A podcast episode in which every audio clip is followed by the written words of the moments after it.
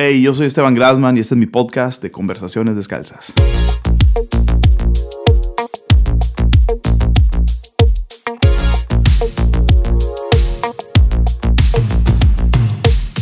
Donde en cada episodio me doy la tarea de desmenuzar la mente de una persona que admiro.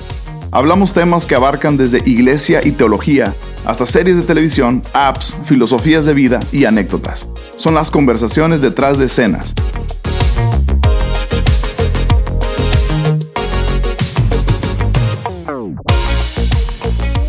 Conversaciones descalzas. Estamos de regreso con un episodio increíble en esta segunda temporada. Ha sido sumamente gratificante esta segunda temporada. no, sé a ti si no has escuchado lo que ya hemos hablado en esta temporada. Ha estado tan variado y tan enriquecedor. Esa plática con Ray Alonso, literalmente una de mis favoritas. Tiene tanta historia y ah, espero que se haya podido transmitir corazón de ese hombre increíble el buen Ray Alonso y vienen muchas cosas bien emocionantes para temporadas. Ah, me encanta cada persona que me encuentro en, eventos, en, conferencias, en, la calle incluso, en el aeropuerto y ah, que me busquen y, me dicen conversaciones descalzas, me ha animado a hacer algo y eso ha sido, ha sido genial seguir conociendo un poco más de la comunidad descalza. Gracias a todos los que comparten, gracias a todos los que suben una historia en Instagram de cada episodio, un post, un tweet, algo en Facebook.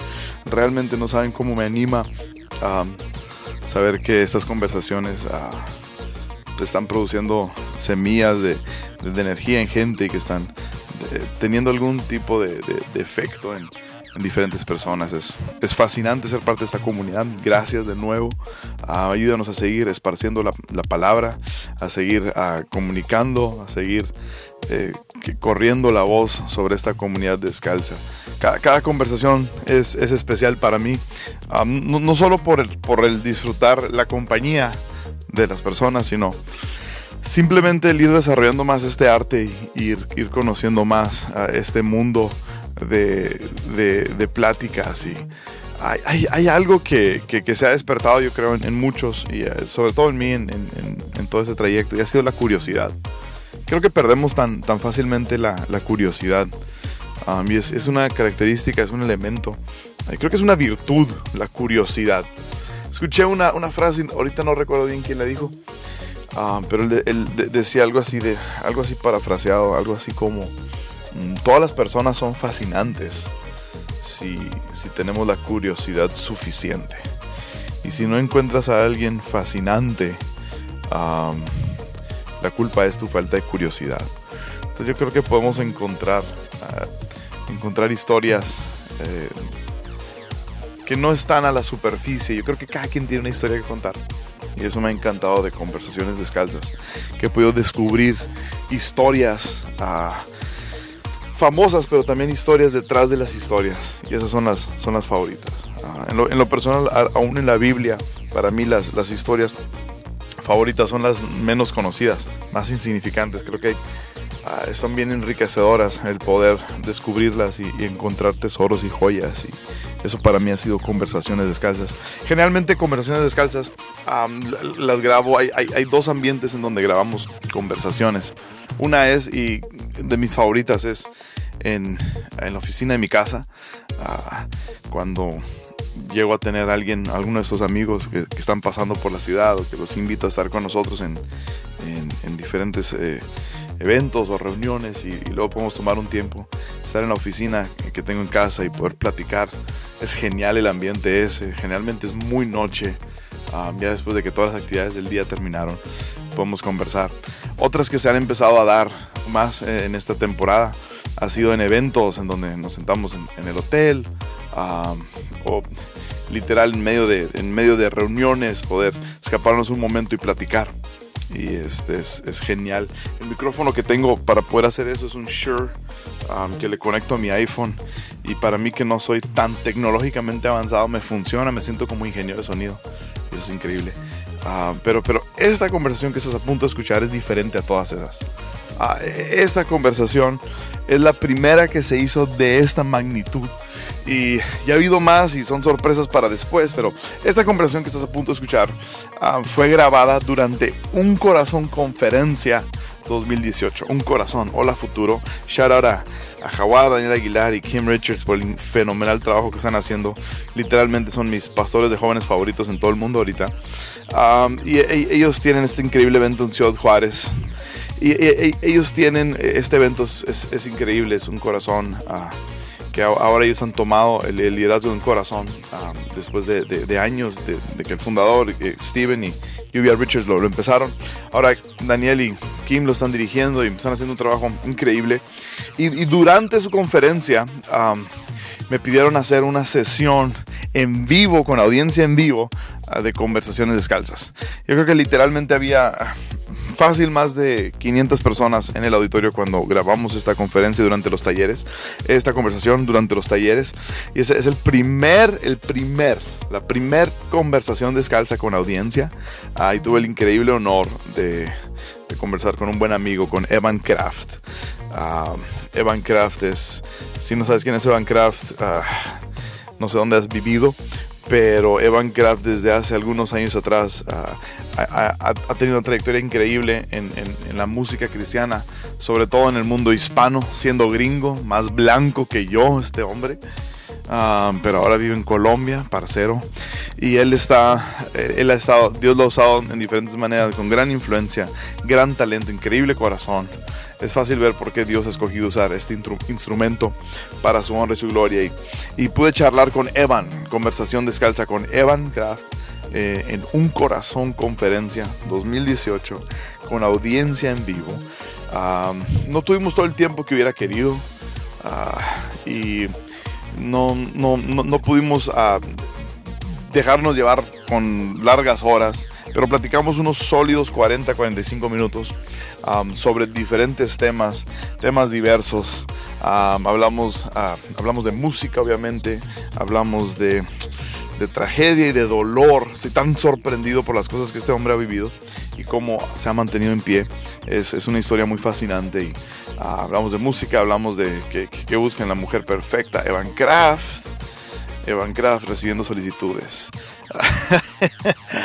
oh man, Evan Kraft. Está increíble y espero que disfrutes esta conversación a una conversación descalza con audiencia en vivo y a lo mejor escuchas, si escuchas gritos es la gente bella que asistió a un corazón 2018. tuve el honor, lo disfruté y sé que tú también lo vas a disfrutar. Evan Craft, temporada 2, episodio 4.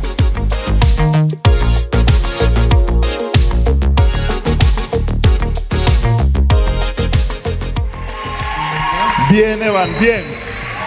Bien. Conversaciones. ¿Prefieres un lado? Descalzo. Yo prefiero ese lado, yo prefiero ese lado. Okay. No es cierto, no es cierto. Ah. Literal es, los zapatos es descalzo, sí es cierto. Uh, nomás que traigo mis no shows. Oh, entonces, uh, ¿cómo, ¿cómo están ustedes? ¿Bien?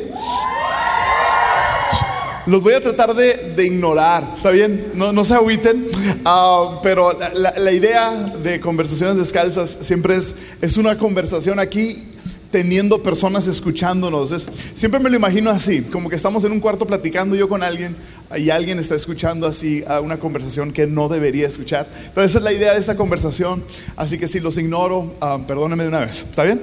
Pero la, la idea de conversaciones descalzas es ser honestos, ser un poco reales hablar de algunas cosas que muchas veces no, predicamos de ellas o tratar de sacar los temas de los cuales no predicamos ah, y las preguntas que tuviéramos. Entonces, vamos a empezar. Evan, ¿estás listo? ¿Estás, conmigo? ¿Estás padre?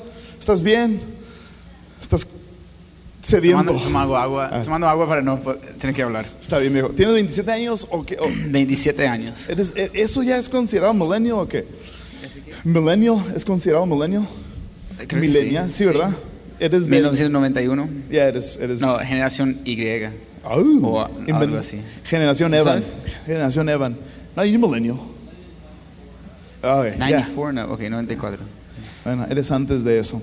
Pero 27 um, años nacido en California, creo. ¿En dónde? En, Conejo. Los Ángeles- en Simi Valley. Simi Valley, come on. Alguien me dijo Conejo Valley, no sé qué es eso. Sí, es el valle de, los conejos. El Valle del Conejo, obviamente, no sé por qué no supe. Ahora, er- eres gringo, pero tienes mucha exposición en, en América Latina. ¿eh? Um, ¿Qué país específicamente de América Latina, si tuvieras que escoger uno ah, para, para estar, para vivir, para ya no salir, cuál escogerías? Sé honesto. Aparte de México, estoy viviendo en, sí, me está- ah, estoy viviendo en Medellín, Colombia. Medallo. Sí, hace dos meses. Medallo. Tienes dos meses viviendo Sí. en Medellín. Ok. Me encanta. Ahora, si jugara México contra um, Colombia, ¿a quién le vas? Uh, um, ¿a qué? México, claro que sí. Si jugara México contra Estados Unidos, ¿a quién le vas? Ay, man, los Estados Unidos no es muy bueno. No somos muy buenos. ¿Cuál- ¿Cuáles son um, tus tres animales favoritos? Mr. Anima- oh, um, me encantan los perros, Perros, caballos. caballos. ¿Por qué? Pues hace poco monté una caballo- un caballo por la primera vez en 15 años. Wow, ok. Y me, me decían, "Ah, solo tienes que con tus, con tus pies hacer así, para que vaya. Y lo hice, pero bien fuerte y fue como casi me bota. sí. Ah, no, Per- pero- ¿Perros por qué? Porque tengo, pues, mis papás tienen tres perros. Perro, caballo. ¿Y el tercer Ah. animal favorito? Delfines. Delfines. Me encanta eso. Ah, e- e- ese, es, ese es un test. Um, cuando te preguntan... Chihuahuas. Chihuahuas, ok, lo cambiaste. Chihuahuas primero. La- el- cuando te preguntan los tres animales, escuché esto y me encantó. eh, Tres animales favoritos. La, la- la primera respuesta que das, el primer animal que das es cómo quieres que otra gente te vea. Entonces tú quieres que otra gente te vea como un perro, ¿verdad? Porque un perro es fiel, es Porque leal. él, es, él, él es, es el mejor amigo del ser humano. Es el mejor amigo del ser humano. Y honestamente tú eh, eres bien fácil de relacionarte, entonces sí tiene sentido. El segundo animal que es, que dices, es como piensas que otros te ven. ¿Ok? ¿Y qué dijiste? Caballo, impetuoso, Wow. fuerte, grande. Así piensas que te ve la gente. Wow. Y el tercer... ¿Me ven así? Sí. Yo siempre te he visto con cara de caballo. Ah, y, el, y, el, y el tercer animal es cómo tú te ves a ti mismo, delfín. Eres increíble. ¿De de dónde lo sacaste? Eh, psicología, papá. Ah, ok. sí, Ah, no sé. Psicología pura. ¿Qué, qué música te gusta escuchar que no se escucha en la iglesia? Está- ok, están grabando y todo. Sí, sí. Ok, música que no, que, que no es como alabanza. Ya, ok. sí, sí, sí. Pues, ok, yo era, estaba obsesionado con John Mayer Come on. por Ok. años. Fui a tres conciertos en un año. Oh, groupie. Sí, yeah. Chido. Yeah, no, pero siempre como la última fila porque no tenía dinero. Um, So, J- John Mayer. John uh, Mayer, Ed Sheeran, ahora, ahora Charlie Puth, um, Un Corazón, um, Abraham Osorio Yeah, yeah, obvio. yeah, y Iglesia Ancla. Sí, sí, sí. Ancla Música, próximamente, producido por Abraham Osorio. Muy bien. Ah, ¿Siempre soñaste con ser cantante o Maluma, no. Maluma, baby? ¿Has- Pues, vi- viviendo en Medellín, vivo muy cerca de un, de un club y solamente escucho reggaetón toda la noche. es horrible. Canción favorita de reggaetón. Gosh, no, yo no tengo canción favorita. No, no. Despacito. Yes. Si tuvieras que escoger una, ¿no? ¿Siempre quisiste cantar o fue por accidente o qué te hubiera gustado hacer si no fueras cantante? Ya, ok, pues es interesante porque mi hermana mayor, se llama Lindy, ah, era muy mala conmigo. Como yo tengo ojos cafés y mis hermanos tienen ojos azules. Y me decían de que, que hicieron caca en mis ojos cuando era bebé.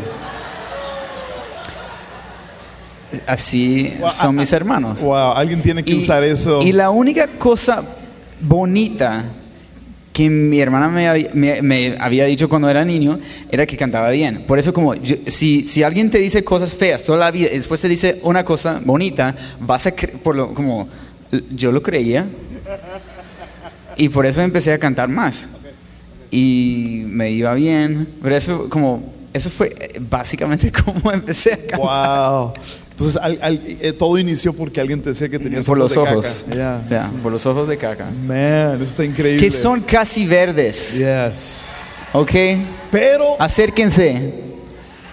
pero no son azules. No son azules, no.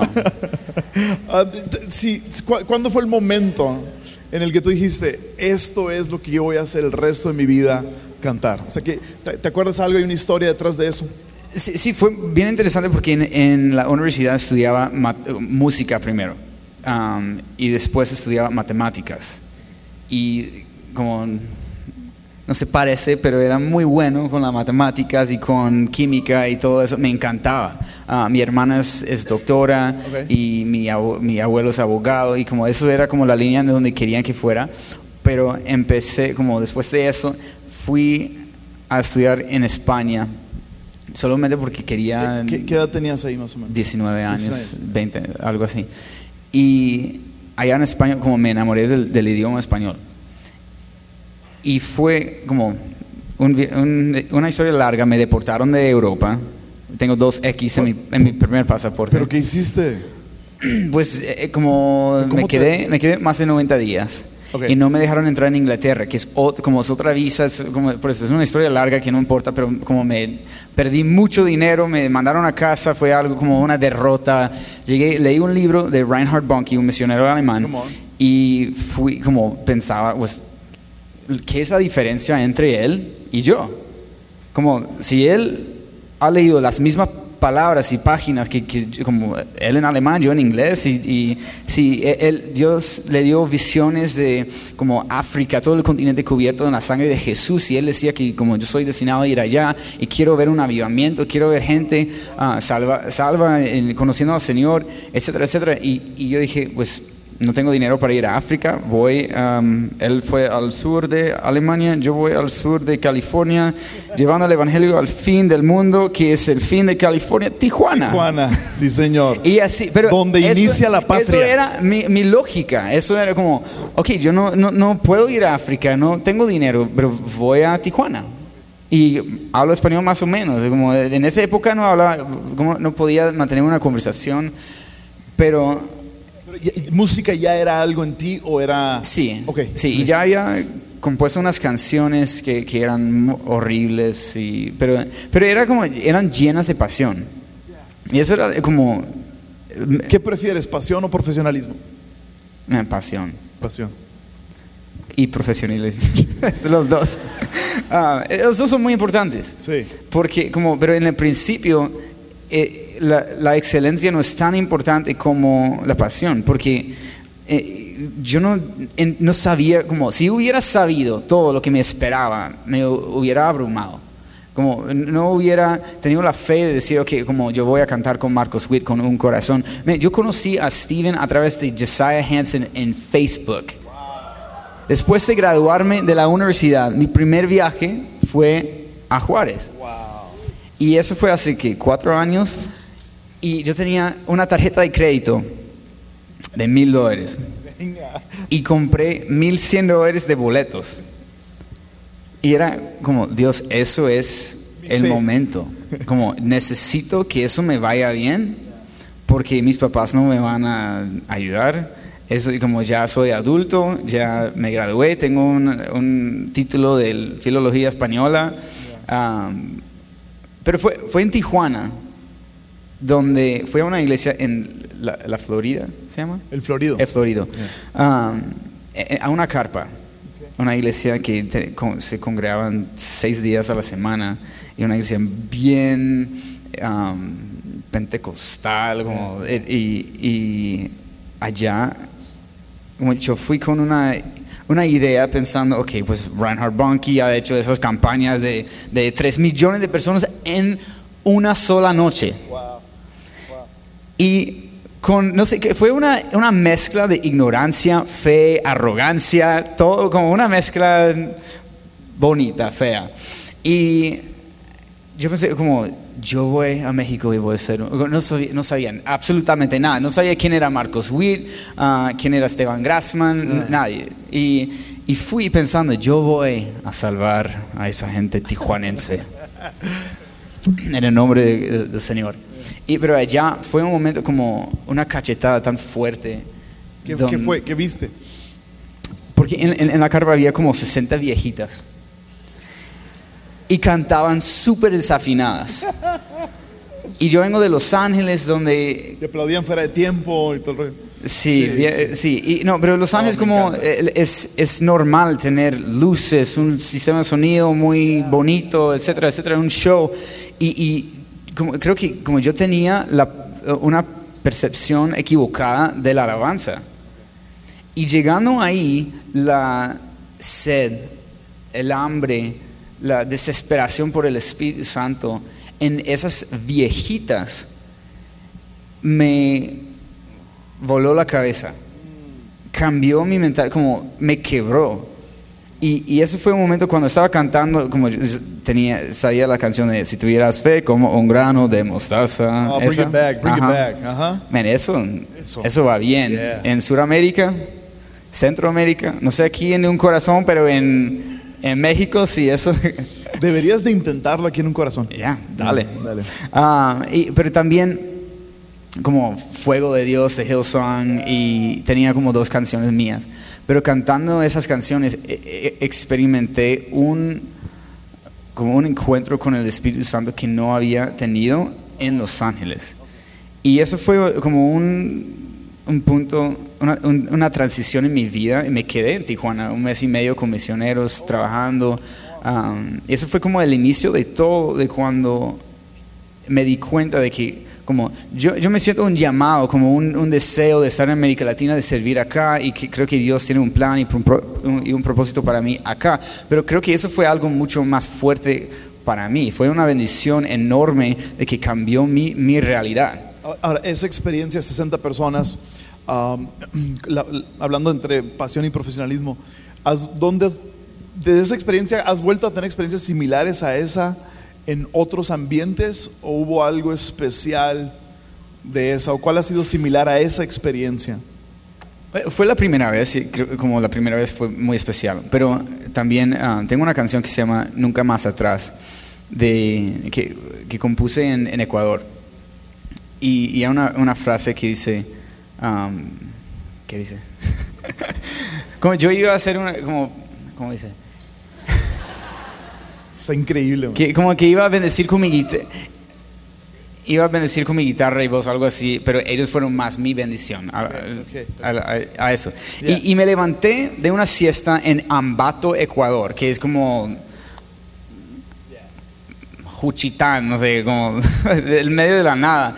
Y, y me levanté de esa siesta aturdido, confundido, ¿dónde estoy? ¿Cómo he llegado aquí? Eh, Como especialmente, yo nací en Los Ángeles, California, viví todo mi, como 24 años allá y Dios me ha llevado a América Latina, un lugar que no es mi cultura, idioma, ah, no es mi hogar, como no es mi hogar, Ambato, Ecuador.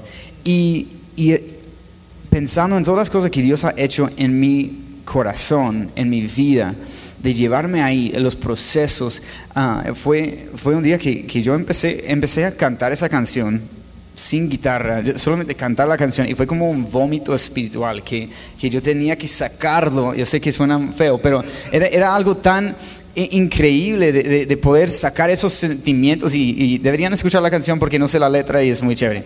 Ah, pero ¿Cómo, cómo se llama la canción? nunca más atrás. Nunca más atrás. ok. Sí.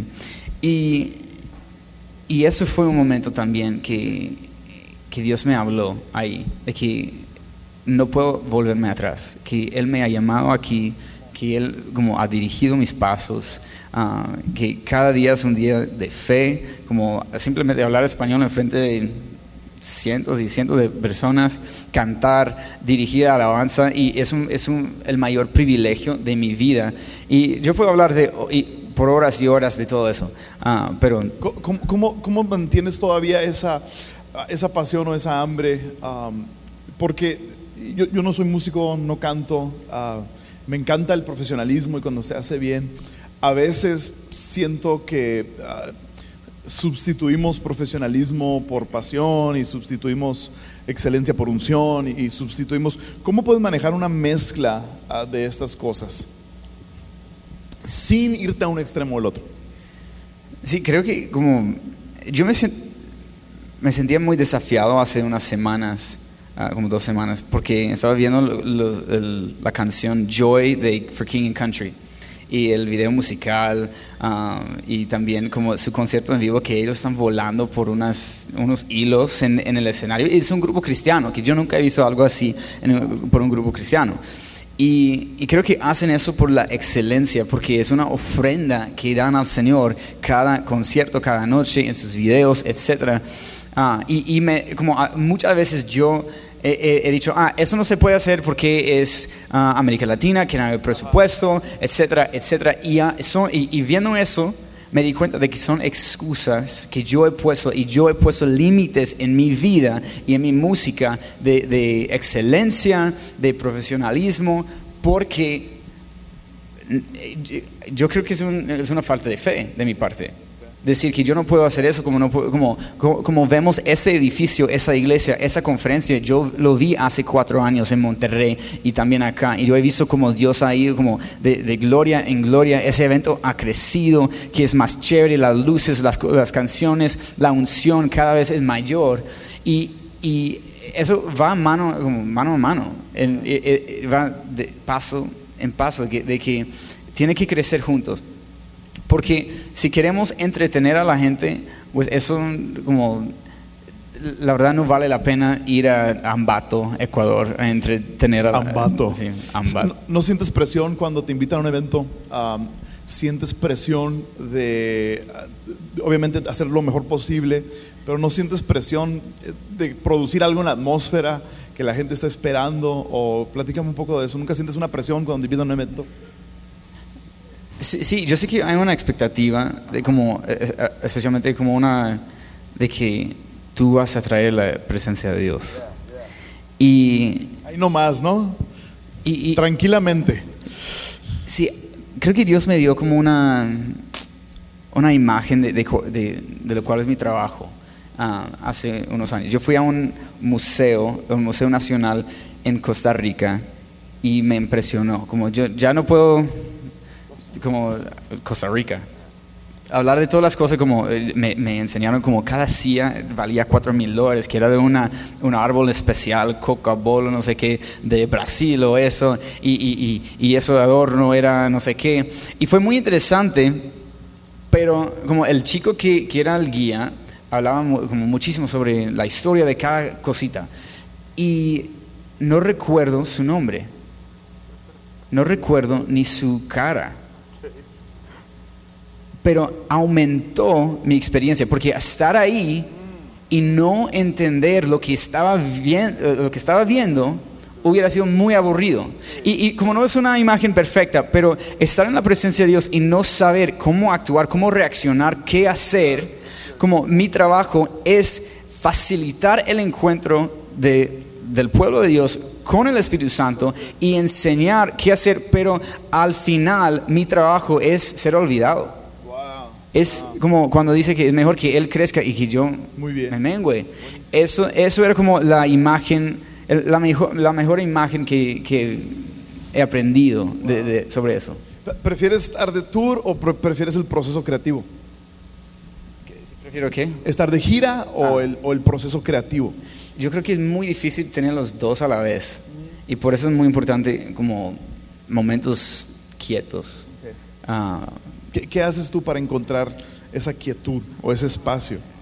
Ahorita en mi vida no lo tengo.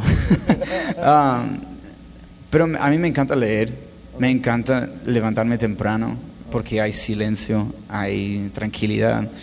Ah, si no me ¿Tienes una rutina en la mañana al despertarte? Café. Ok, hacer ejercicio, ok. leer, eso es como es mi día perfecto. Ah, pero a mí me encanta estar en las montañas. Es que me, me- me da una sensación de, de que soy tan pequeño y, como me, me impresiona la magnitud de la creación de Dios. Y eso como Steven me ha ayudado con muchas canciones. Um, en el- mi disco anterior que se llama Principio y Fin, Montañas y Valles, era algo que, que yo estaba trabajando mucho y él me ayudó con la letra. Pero como yo quería sacar eh, como ese significado, como, um, eh, como ese sentir de, de, una canción y me ayudó mucho. Pero como el proceso creativo para mí siempre ha sido de trabajar con otros. Abraham me ha ayudado mucho con canciones, a Steven, Alex San Pedro de España y, y otros, porque obviamente no es mi primer idioma y rimar, yo a veces estoy rimando con cruz y la, la única cosa que puedo pensar es luz, chus. Chus. Sus. Sus. Puede ser un nombre, Sus. Yeah. Yeah. Zeus. Zeus. Wow. Yeah. Blues. Ah. Ah, el- entonces, el, pero yo, yo te veo, lo que a mí me gusta de lo que te he conocido es, ah, en- te he visto en tres, cuatro lugares y, ah, y siempre es el mismo, you know, o sea, con la gente y eso, eso está increíble. Platícame alguna experiencia dramática o curiosa que te haya sucedido en alguna gira. Ok, uno de los peores y mejores días de mi vida fue en Bolivia.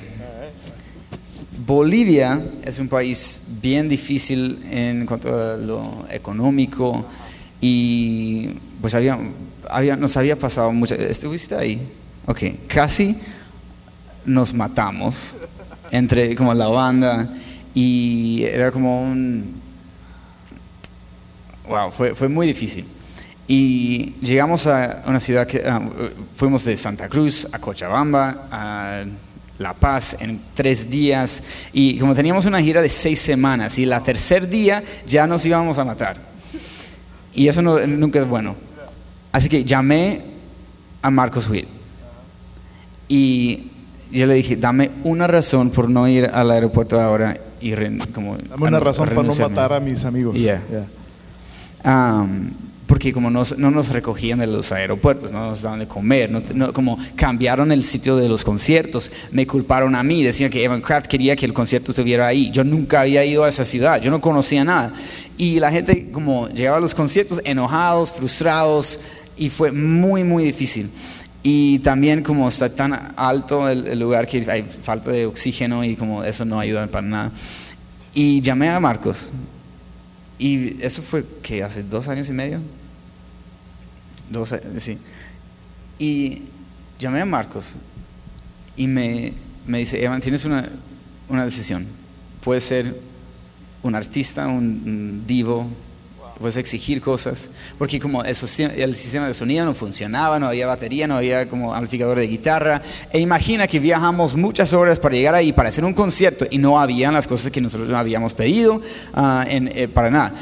Y llegamos ahí, y, y- y Marcos me dice, puedes hacer eso o puedes ser un soldado. Y, me, hablaba por una hora de, de- de- de que la única cosa que Dios está pidiendo esa noche es que tú subas con tu guitarra, que cantes las canciones que Él ha puesto en tu corazón y que eh, en algún momento Abraham toque el piano o un instrumento y que bajes y abraces a la gente. Y, y eso fue, creo que fue una de las primeras veces que yo había bajado del escenario y había ministrado y abrazado a unos chicos mocosos. que es- pero, pero fue increíble. Como eso, eso también me ha pasado en, en otros lugares donde la gente como está llorando, mocos cayendo, y tengo en mis, en mis camisas y todo, como es, es- es asqueroso, pero bonito. Y, y eso, pero la vida es así. La vida no viene empaquetada bien linda. No, es, ministerio es sucio, o sea, ministerio es, es, es ensuciarte las manos, ¿no? Y, y lo que me pasó, y eso fue como solamente me ha pasado una vez en la vida. Fui lleno del Espíritu Santo tanto que estaba llorando y riéndome por cuatro horas. Pero descontrolado. ¿En plataforma? Como, eh, pues eso pasó como, no sé, a las 3 y, y hasta las 7 de la tarde, como antes del concierto, pero fue una de las noches más fuertes de, de nuestras giras. Y, y, y- y sí, es como, como sabía que, que como Marcos oró por mí por teléfono y, y yo no podía parar de, de reír. Reía, reía y lloraba y lloraba y eso fue como yo sabía que Dios había orquestado ese, e- ese encuentro ahí a través de, de Marcos, que, que me contaba historias de que, ah, tú crees que eso está mal, pues mira cómo eso me ha pasado. Y, pero, pero eso fue como, voy, voy a ser un, un- un músico y voy a exigir, voy a decir como si eso no está, pues yo no voy, si no me dan eso, etcétera, etcétera. O yo voy allá a servir y voy a dar lo que Dios me ha dado. Y eso fue un momento de- como de que marcó mi vida. Wow.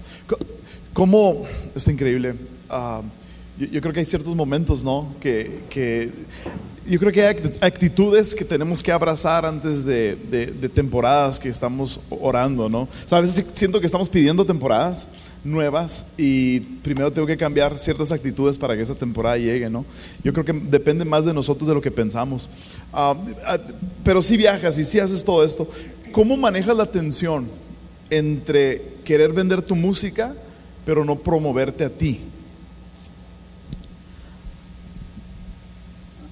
Ah, Digo, Porque yo entiendo, es de ahí vives, sí, sí. pero es una tensión. ¿Existe la tensión o estoy muy equivocado?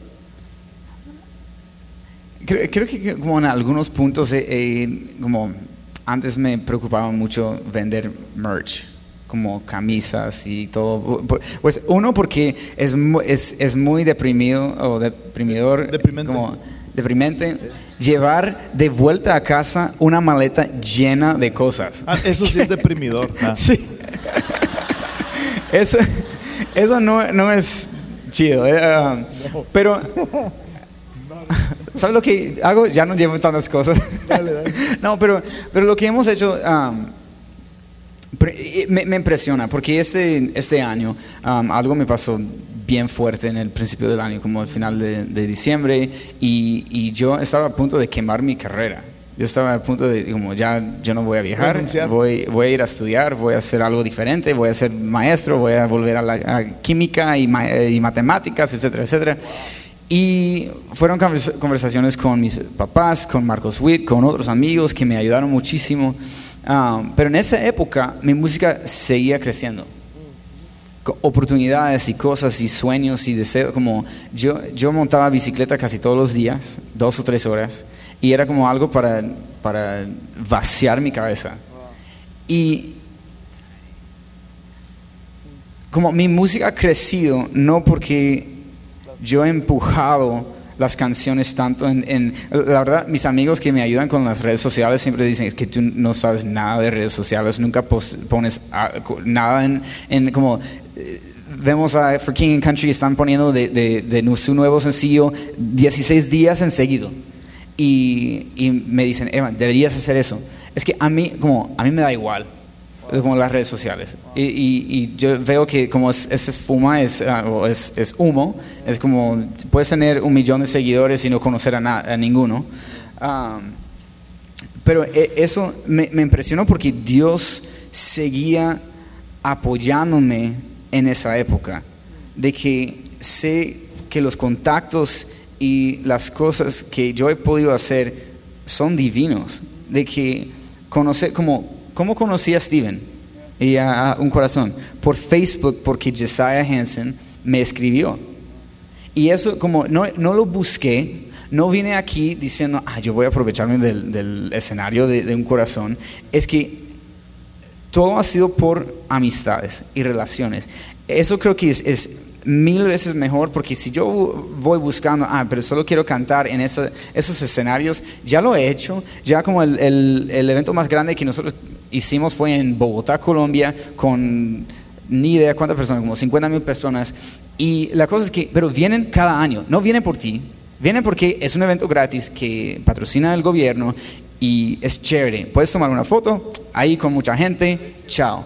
Pero lo que me he dado cuenta es que como las, las cosas que Dios está haciendo en, en nosotros, en mi equipo, en mis amigos, es mucho más importante que vender música. Música es una e- es algo muy importante como las finanzas, negocios, etcétera, etcétera, pero lo que Dios está como yo vivo en Colombia ahora y poder invertir y aprender de la gente ahí ha sido una bendición enorme en mi vida. Entonces no, no, sientes esa, esa tensión ya. ya. Ya Dios abrió la puerta y ah, en algún momento vendías tu música, te promovías a ti mismo, Dios te habló algo o nunca fue tu corazón.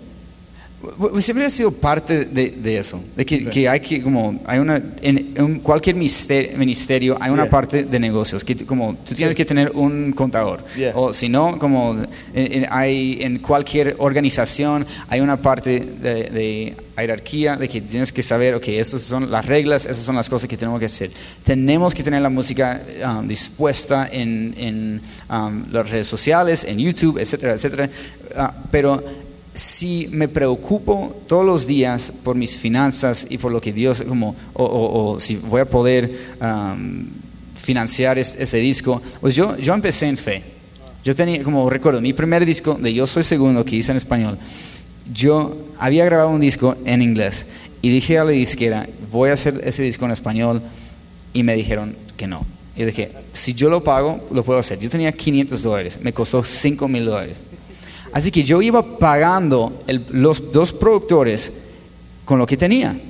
Y yo había escrito cartas a familia, amigos, pastores, eh, pidiendo, diciendo, explicando, eso es mi visión, creo que Dios me ha llamado ahí, eso fue antes, eh, después de ir a Tijuana y, estaba súper apasionado y, encendido para, el Evangelio y de- decía, necesito 5 mil dólares. Nadie me regaló 5 mil dólares, pero pagué cinco- eh, 500 dólares. El día siguiente recibí un cheque de mi abuela por 500 dólares. Unas semanas después tenía 700 dólares y pagué con todo lo que tenía, eran 700 dólares. Y el día siguiente alguien me dio un cheque de 700 dólares. Y, me llamó el papá millonario de un- una amiga y de mi iglesia y me preguntó, ¿cuánto necesitas? Yo, como 3 mil dólares. Se- de fijo, seguro me va a dar 3 mil dólares. Y había pagado mil dólares. Llego a su casa y me da mil dólares. Y, y por una parte dije, ah, man, quería tres mil. Pero, pero de otra parte, era que Dios me mostraba de que Él sabía exactamente la cantidad que yo necesitaba. Y eso me llenaba de más fe y fue más- como una, una lección más fuerte de haber recibido tres mil dólares, porque es como, ok, aquí eh, es un, un cheque blanco, Ha- haz lo que quieras. Pero era, Evan, yo voy contigo paso a paso. Y para mí fue tan fuerte como recibir mil dólares, como un- creo que una vez fue como 575 dólares. Y ese fin de semana canté en dos campamentos y me dieron 575 dólares. Y, y a- así que sabía que Dios estaba apoyándome, respaldándome en todo lo que estaba haciendo. Como eh, eh, es, eh, Roy está ahí y, y canción distribuía mi primer disco. Y, y había gente que yo, como yo no sabía quién era Marcos, Witt, nadie. Y había gente, como alguien de mi iglesia en Los Ángeles, que era, es un alemán y, es súper amigo mío pero había eh, producido o tocado los discos de Marcos y me dijo, América Latina te va a odiar. Odian los gringos y nadie va a escuchar tu música. Eso es la peor idea que has tenido en tu vida. De mi iglesia. Y yo dije, no sé quién es Marcos Sweet o quién eres tú, porque si tú solo- solamente tocas con nosotros los domingos, no me importa, lo voy a hacer igual. Y, y fue como, por eso, como es una mezcla bonita de arrogancia, ignorancia y fe, que yo no sabía lo que estaba enfrentando. Y América Latina no me ha odiado, me ha recibido con brazos abiertos, porque Dios ha abierto el camino. Ya, increíble. ¿Cuál, cuál ha sido tu mayor inseguridad en ministerio? ¿Cuánto tiempo tenemos? Ah, man, como estábamos hablando ayer y, y querías que, que fuera muy honesto y expuesto es- esta tarde, pero hablando de, de la predica de ayer, de que tú tienes un lugar en la mesa, de que eso yo no soy hispano, yo no hablo español como Steven, no predico como Steven o Juan o Andrés o como tú. Y, y eso es un idioma que yo aprendí tarde. Dicen que como si no aprendes cuando tienes 8 a 10 años, es muy, es muy difícil conseguir el acento. Eh, eh, no, no puedo contar cuántas veces gente me ha dicho, como, es mejor que hablemos en inglés. Y me ofende, es como, man, ¿cuán- ¿por cuántos años he estudiado español y, y sé de que como mi cerebro no tiene la elasticidad de, de aprender a hablar como tú? Yo nunca po- podría aprender francés como uh, un niño. Y, y eso creo que como en las canciones, en, en, en todo, me, me, da, me causa una dependencia en en, el, se- en el Señor de que yo no puedo simplemente, como no soy poeta en español. Lo que yo puedo rimar y, y expresar en inglés, no puedo hacer en español. Y eso me, es como cuando el ángel de- del Señor tocó a, a Jacob. Es como, ya me siento cojo, me siento que, que de alguna forma que yo no puedo hacer las cosas en como lo quiero hacer. Y, pero a la vez eso me ha enseñado a depender del Señor de, de- en otro nivel. Ahora, yo, yo, yo conozco un poco tu historia de tu papá y tu tío antes de que entraras a la música, ¿verdad? Y tú viviste cosas en la iglesia, que hubo, infidelidades y cosas así. Viviste cosas en la iglesia, viste cosas tristes de la iglesia a una edad muy joven. Y ah, yo conozco muchas personas que entrando, entrando, entrando, bien, bien emocionados, les toca ver una desilusión, les toca ver un pastor que fue inmoral, que adulteró, y esas cosas afectan la fe, que vieron un lado oscuro demasiado rápido. ¿Qué produjo en ti ver ese lado oscuro tan rápido? Una decepción mu- muy grande. Um, yo había puesto a mis a mi papá y a mi y más a mi tío, porque mi papá cuando fue infiel yo tenía siete años, pero mi tío era el héroe de la familia. Que, que- El pastor.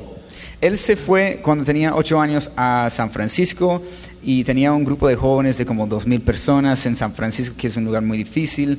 Um, hablaba, como predicaba en campamento en todos los Estados Unidos y volvió a la iglesia que fundó mi papá, prometiéndonos que iba a restaurar la familia, etcétera, etcétera. Y por eso como teníamos Mucha es- esperanza, mucha- muchas esperanzas. Y me, me dijo que Evan, tú, como vas a ser el pastor de alabanza, etcétera, etcétera. Yo tenía 18 años, como yo no sabía lo que estaba haciendo, pero me, me, me dio esperanzas falsas. ¿Cu- ¿Cuántos años serviste antes de que él cayera en adulterio fue? Sí, um, dos años. Bueno, un año. Pues me renuncié después de un año. Y, y eso fue como en- con mi familia súper difícil todavía, como yo no lo he visto en dos años. Um, como, y, y- y hay una incomodidad, pero hay- es algo que yo no puedo controlar. Y, y él me ha pedido perdón, etcétera, pero como hay cicatrices y hay cosas rotas en nuestra familia que ha- es, es difícil reparar y yo no puedo hacerlo, tiene que venir de, de él. Am, pero sí, eso, eso fue muy, porque él no quería que mi papá fuera a la iglesia y yo estaba sirviendo en la iglesia y, e imagina que estás cantando todos los- to- todas las semanas a 10 minutos de tu casa y tu familia no puede venir. Y es el hermano de tu papá. Y fue como una cosa tan incómoda y, y- pero yo había puesto a mi, a mi tío en un pedestal aquí y yo como creo que mayor que, que Jesús y eso fue una lección muy fuerte de, de aprender que los pastores no son Dios no son dioses no son perfectos ahora si alguien como ya no me sorprende y ya como Pero te, te hizo un poco cínico, sarcástico, perder la fe en, en ese en la iglesia. Sabe que, Dios ha sido muy bueno conmigo porque en ese momento ya había, em, como cuando todo salió, porque mi, tío se fue a Hawaii a ser pastor de una iglesia de 14 mil personas y yo, yo lo veía como, wow, es que era tan, era el peor pastor que he visto en mi vida y le dieron a una iglesia de 14 mil personas, como, como, eso no es justo. Y cuando salió, ya yo había ido a otra iglesia que era muy sana. Y me, como el, pastor, eh, lo mismo le había pasado a él. Y me empezó a, a- a- llevar por un proceso de, de- de sanidad. Am, por eso como en el momento no me sorprendió porque era como tan raro como actuaba, porque decía como tú, porque alguien le preguntó, porque era muy incómodo con su secretaria, era su secretaria, am, como estás teniendo relaciones y él decía, no, yo jamás haría lo que hizo mi hermano. Y, y fue como, qué, ra- qué respuesta tan rara. Y fue, ah, ok, ya todo tiene sentido. Pero también me, me ha ayudado mucho porque sé que no hay ningún pecado afuera de mi alcance, de, de mi naturaleza. Cuando, cuando vea, veo a alguien que, que se ha caído que ha hecho algo que como es, es una abominación, yo, yo digo, wow, eh, pero la verdad, todos nosotros eh, eh, podemos caer así. To- Todos estamos susceptibles. ¿Cómo te cuidas tú siendo soltero, viajando? Ah, ¿Cómo te cuidas de Dalila? De Dalila. Ah, pues No hay ninguna Dalila, ¿verdad? ¿Cómo te cuidas de Dalila? Intento siempre viajar con alguien. Ah, eso eso es, es una regla del- en el ministerio. Am, que la- como la única vez este año que he viajado solo fue a, a Más Vida, pero es con, con gente que conozco ah, muy bien. Pero igual, como lo mejor es viajar con alguien. Primero porque viajar es muy solo. Es, es- eh, y, y cuando llegas a un lugar y después de un evento muy chévere, fuerte, e- eres muy susceptible a- al enemigo. Porque como después de una montaña viene un valle. Y estar como con Abraham o con otra persona, siempre puedo hablar y expresar cómo estoy sintiendo en ese momento. Y, y anoche hablábamos de, de toda esa prédica que sacó un- como cosas de, de nosotros. Y eso, pero eso es lo chévere, que, que yo aprendí de que mi tío cayó en lo mismo de que en- mi, mi papá fue infiel con su secretaria en la misma iglesia donde mi tío 15 años después fue infiel con su secretaria. ¿Cómo es posible que eso pasa? Es, es porque él decía, yo jamás haría eso. Si yo digo jamás sería infiel, es que si, eh, eh, yo no creo que, que tenga la, la capacidad de eso y eso es el punto más débil, el punto más peligroso de mi vida. Yo te- como por eso viajo, viajo con alguien porque si yo digo no jamás haría eso, eh, la verdad podría pasar.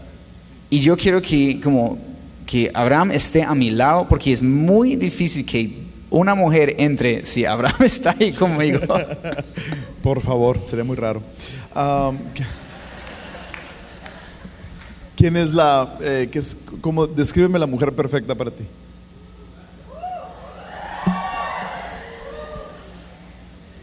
Am, Siguiente pregunta. Ah, yo, yo creo que, que eso como para mí hace un, poco confuso porque siempre he salido con chicas muy tímidas. Y creo que la razón que no ha funcionado es que yo, como yo tengo una, una personalidad muy fuerte y, y no quiero como like, overshadow, ah, Opacar. opacar a alguien. Y, y por eso como yo necesito una mujer fuerte. Ah, amén, ya. sí, pero, pero alguien inteligente, estudiada. ¿Qué, qué es lo que más te hace atractivo de una mujer? ¿qué? ¿Qué es lo que más te hace atractivo de una mujer? físicamente o eh, lo primero que yo noté de mi esposa fueron sus ojos. Claro En serio, en serio, en serio. no, en serio. Pero buscas, dices inteligencia, dices ah, conversación conversión. sí porque como hay vivo en Colombia y hay muchas mujeres lindas Ajá. y en, en cualquier lado hay, hay mujeres lindas pero he hablado con chicas y es como wow estoy tan aburrido son modelos como ah, o, eh, reporteras en, en- en como eh, y mira no ponen las feas en, las noticias en, Colombia. Ah, y, y pero pero digo es como esa conversación que sí. Es que también como am, Abraham me presentó a, a una amiga y no reía a ningún chiste mío. Y yo sabía no puede ser ella porque no e- ella no, no se ríe en ningún chiste. Y es como yo, yo digo algo y me siento ok, bien. Y ella ella piensa que yo soy muy serio y no soy una persona muy seria. Así que como ah, no hay click. Es, es, es algo tan como hacer con Química, sí, no, conversación. no hay química somos amigos y ya. pero como apenas amigos. Ya, ya. ¿Cuál, cuál- cuál crees eh, tú que es tu mayor aportación a la iglesia? a la iglesia o a cuerpo- mi iglesia. Al cuerpo de Cristo y luego a tu iglesia.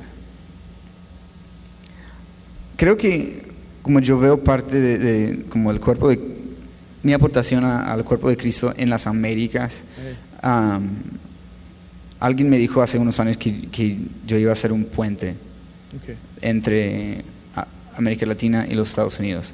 Y pude estar en el desayuno nacional hispano de oración ah, esa semana y estuvo el vicepresidente de los Estados Unidos, también, am, ¿cómo se llama? Paul Ryan y Ben Carson y un montón de, gente poderosa. Y estaba ahí representando América Latina. ¿Cómo es que Evan Kraft está representando América Latina? Y de Thousand Oaks, California. Pero fui también a una conferencia em, con, de, de- de la iglesia cuadrangular y yo nací en la iglesia cuadrangular.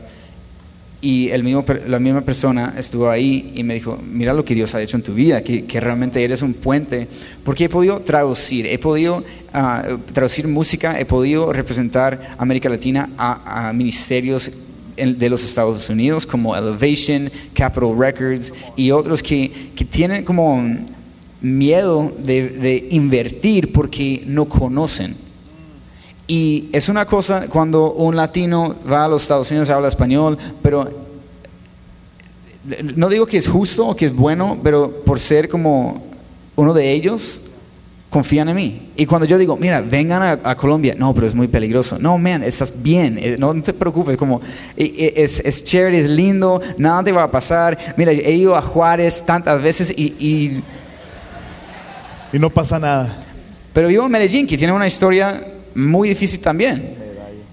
Y por eso, como ha sido muy chévere, porque como Jesus Culture o Elevation o, u otros que, que nunca han podido hacer giras o invertir, o, o, por ejemplo como los, los hispanos en los Estados Unidos, que, que han sido marginados, que han, han sido oprimidos. Hay un, mo- como un montón de obstáculos que tienen que superar. Y como Marcos abrió camino para muchos. Y estoy disfrutando de lo que de, su trabajo. Pero también yo sé que hay un punto de- de- es natural que él no ha llegado a ciertos lugares y es como que, que cosas nuevas van a pasar y alguien lo tiene que hacer. Y yo vivo ahora en Colombia pero yo sé que hay más cosas que tengo que hacer, que- que hacer en los Estados Unidos Ti- ¿Tienes una iglesia local? sí ¿Sirves cuando no viajas, sirves en la iglesia local? Pues desde moverme, mudarme a Colombia he estado dos domingos, pero mm, voy y ¿Tienes una disfruto. Súper. Se llama Living Room All right. en Medellín. Genial. Hay uno en Barranquilla y uno en Medellín. Increíble. Es en un bar, Se oye genial. La Living Chula. Room. Wow. es chévere, La chula. la chula. La Chula Bar. Con eso tenemos que terminar, Evan. Se nos acabó el tiempo. Am, pensando en la Chula Bar. Y me hubiera gustado. Tengo tantas otras preguntas, tantas otras cosas de qué conversar. El tiempo se nos acabó. Gracias por tu honestidad. Gracias por ser abierto. Y espero que alguien haya recibido algo el día de hoy. Un aplauso a Evan, por favor.